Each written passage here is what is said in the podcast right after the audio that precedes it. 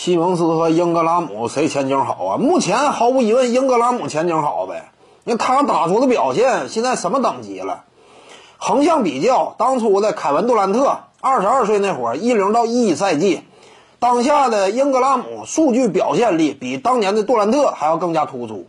那你说这是什么级别？而且呢，就进攻效率这块儿，无论是中距离呀，还是三分远射呀，越投越有信心。再加上篮下的这样一种这个呃杀伤能力，那各个方面，当下英格拉姆可以说一般般的球员跟他比不了了。你非常特殊了，当下已经。我相信鹈鹕队也看到了，就是英格拉姆这样一种巨大的潜能，以及当下就已经展现出来的巨这个技战力。西安回来不见得能压住英格拉姆，你比这个呃西蒙斯啊前景还是要好。英格拉姆起码人家手段全面，西蒙斯目前还是远射明显短板，并且呢他说了好几年了，说自己啊呃要着力提升一下，但是呢除了在季前赛当中。啊，蒙中一记三分以外，目前呢，在三分远射这块以及中距离位置，嗯，少有展现。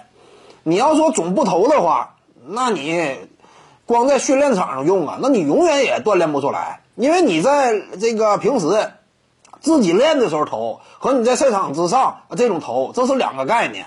赛场之上你老不用的话，那你根本就你你这就谈不到有什么实质性的提升了。你看西蒙斯现在基本上还是啥呢？吃老本儿。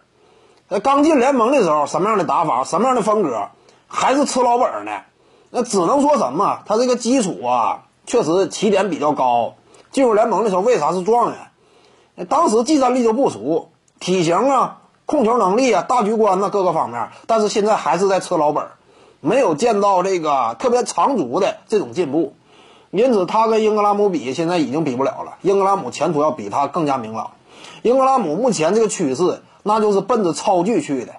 你西蒙斯，哎，他奔着一般般的球星去的。两人之间出现这样一种未来预期的明显差别了。各位观众要是有兴趣呢，可以搜索徐静宇微信公众号，咱们一块儿聊体育。中南体育独到见解就是语说体育，欢迎各位光临指导。